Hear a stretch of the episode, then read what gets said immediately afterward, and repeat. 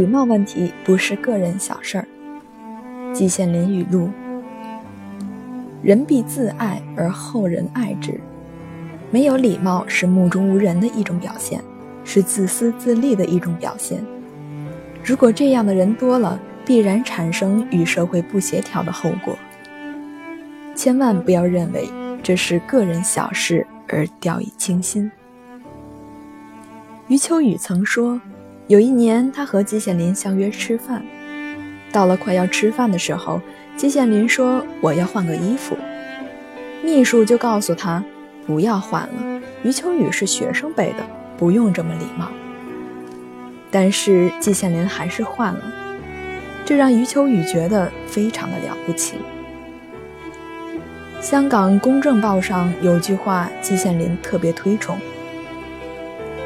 富者有礼高志，贫者有礼免辱，父子有礼慈孝，兄弟有礼和睦。夫妻有礼情长，朋友有礼义笃，社会有礼祥和。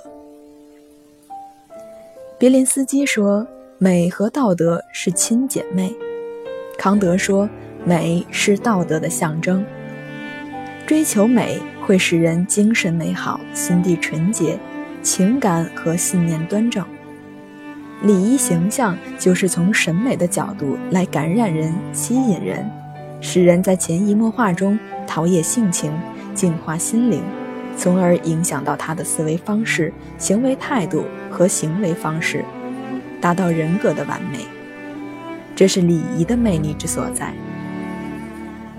当你在品味食物，别人也在品味你。当你与他人打交道时，从你入门起，你的举止就开始反映你的形象了。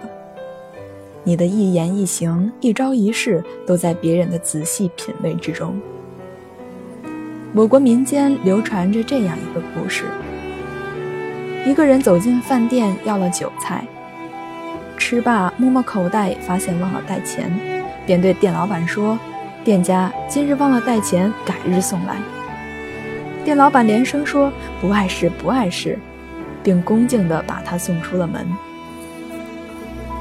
这个过程被一个无赖给看到了，他也进饭店要了酒菜，吃完后摸了一下口袋，对店老板说：“店家，今日忘了带忘了带钱，改日送来。”谁知店老板脸色一变，揪住他，非包他的衣服不可。无赖不服，说：“为什么刚才那个人可以赊账，我就不行？”店家说：“人家吃菜，筷子在桌子上找齐。”喝酒一盅盅的喝，斯斯文文，吃罢掏出手绢擦嘴，是个有德行的人，岂能赖我几个钱？你呢？筷子往胸前找齐，狼吞虎咽，吃上瘾来，脚踏上条凳，端起酒壶直往嘴里灌，吃罢用袖子擦嘴，分明是个居无定室、食无定餐的无赖之徒，我岂能饶你？一席话说的无赖哑口无言。只得留下外衣，狼狈而去。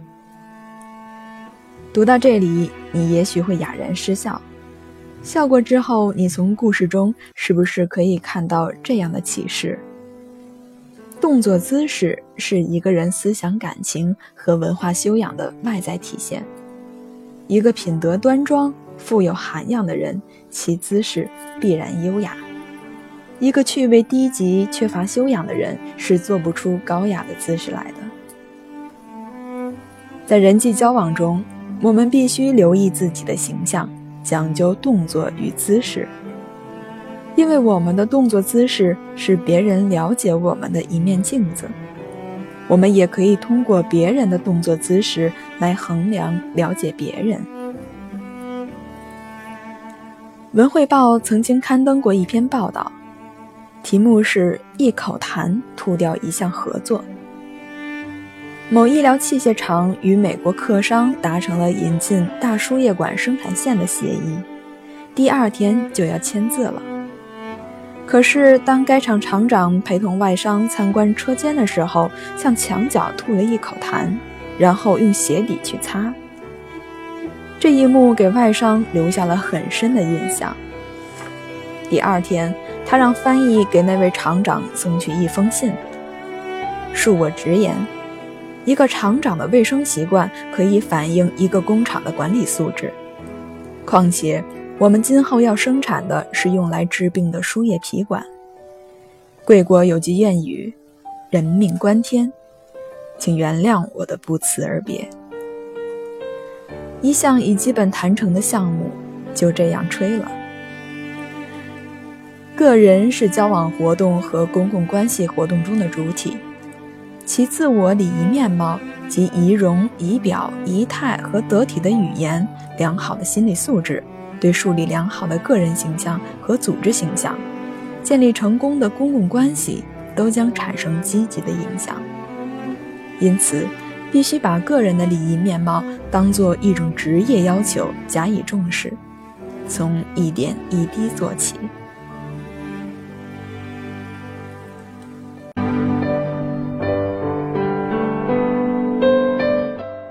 一日一心得，礼仪是个体气质的外在表现形式之一。礼仪的高低，往往反映出一个人教养素质的高低。维系人们正常交往的纽带，首先就是礼仪气质。在人际交往中，其外在的形态、容貌、着装、举止等，始终是一种信息，在不知不觉中已经传给了对方。这些信息无疑会或好或坏地影响交际活动的全过程。